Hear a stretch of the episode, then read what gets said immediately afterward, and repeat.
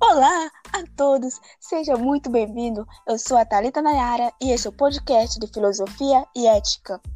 Uma incrível discussão sobre o conhecimento sobre a colonialidade do ser em relação à temática do cuidado em saúde exercido nas estratégias políticas de benzedeiras e parteiras. Iremos também explicar que são as práticas integrativas e complementares de saúde.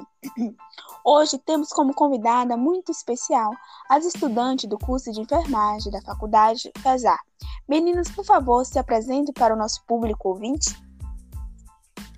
Olá, Thalita. Olá a todos os ouvintes. Eu sou a Ellen Pereira. Estou muito feliz de estar participando hoje desse podcast com vocês. Espero contribuir muito. Oi, gente. Eu sou a Vanessa Tenório e vou estar participando desse podcast com vocês. Eu sou a Daniela Dias e espero contribuir para com o conhecimento de todos. Oi, eu sou a Daniela Silva. Estou muito, muito feliz de estar participando com vocês. Que bom. Então, muito obrigado pela participação de vocês e vamos iniciar com você, Ellen. Vamos é, para você falar sobre a origem do conhecimento filosófico. Seria o conhecimento? O conhecimento é a substantivação do verbo conhecer. Esse é o termo técnico da coisa. Então, falando de forma mais prática, conhecer é o ato de entender, de compreender e aprender algo por meio da experiência ou do raciocínio. O conhecimento ele fascina a humanidade desde a antiguidade, quando a filosofia passou a pensar os modos como o ser humano pode conhecer a verdade. É... O conhecimento ele tem origem na razão. É, todo conhecimento ele tem base na razão e, consequentemente, ele, tem, ele também tem origem na experiência, pois é a partir dos sentidos e das percepções que nos relacionamos com o mundo e podemos conhecer alguma coisa. Vocês podem se perguntar por que o ser humano ele ele busca conhecimento porque é algo necessário para ele. Segundo Aristóteles, um, um, um, grande filósofo da antiguidade, né, ele dizia que para nós alcançarmos o prazer, a felicidade, nós temos que cumprir nossas virtudes. E a virtude de nós, seres humanos, é justamente ser racional. Então é isso que seria ser o conhecimento, que, ser, que é o conhecimento, né? Conhecimento filosófico. Então, agora, é, é, Daniela Silva, você poderia nos explicar o que, que é colonialidade e a diferença entre colonialismo, que são palavras bem parecidas, mas com significados diferentes? Sim, o colonialismo é uma prática na qual um período exerceu domínio político-cultural ou religioso sobre um determinado povo com o controle de exercer por meio de uma potência ou força militar externa o desejo de explorar, manter ou expandir seu território. A colonialidade é, se relaciona com suas forças de reprodução, regime de pensamento, exper experiência vivida de colonização e seus é, ah, a visão de mútuo dos povos colonizadores.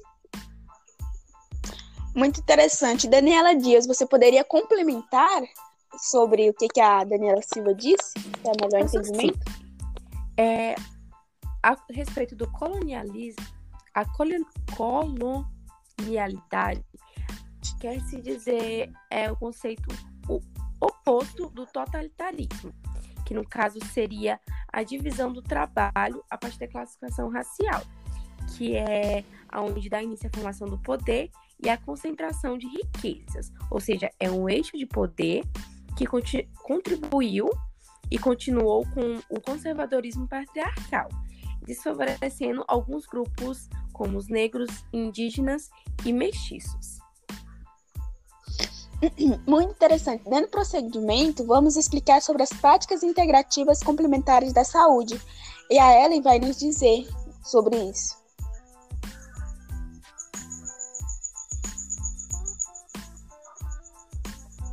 Ellen?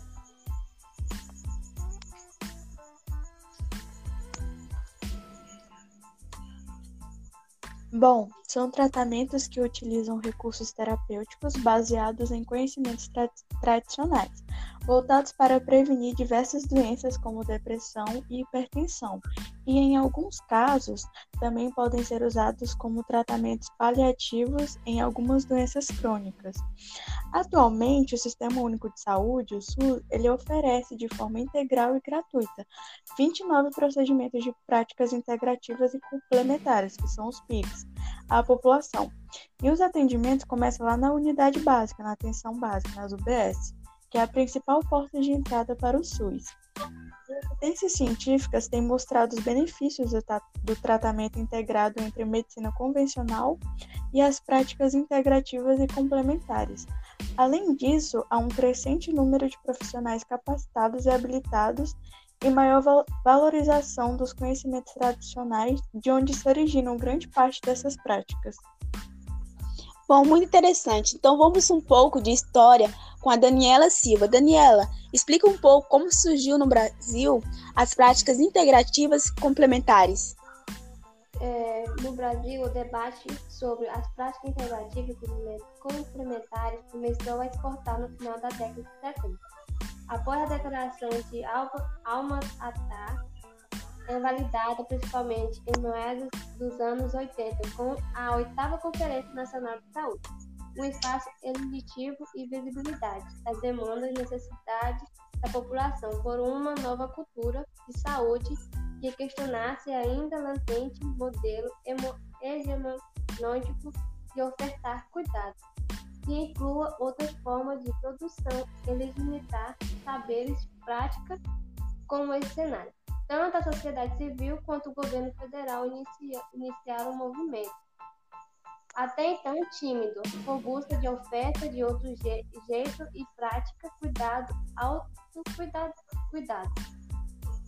É, considerando o bem-estar físico, mental e social como fator determinante e condicionamento da saúde.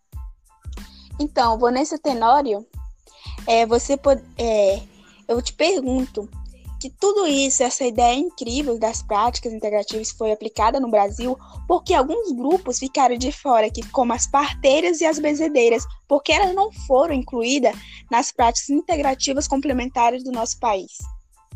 Bom, a primeira hipótese trabalhada é a da marginalização das práticas de benzedeiras e parteiras, que são atividades comumente utilizadas aqui no Brasil até o início da década de 1970, quando se começaram a instituir uma medicina de teor mais clínico.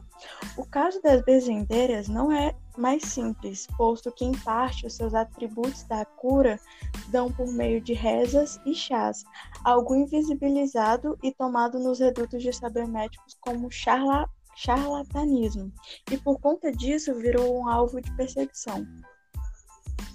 Então, é tudo isso, né? Com tudo isso que concluímos que que, que precisamos torcer para que nosso país adquira que esse conhecimento tradicional também se inclua nas práticas integrativas complementares de saúde, que isso ajude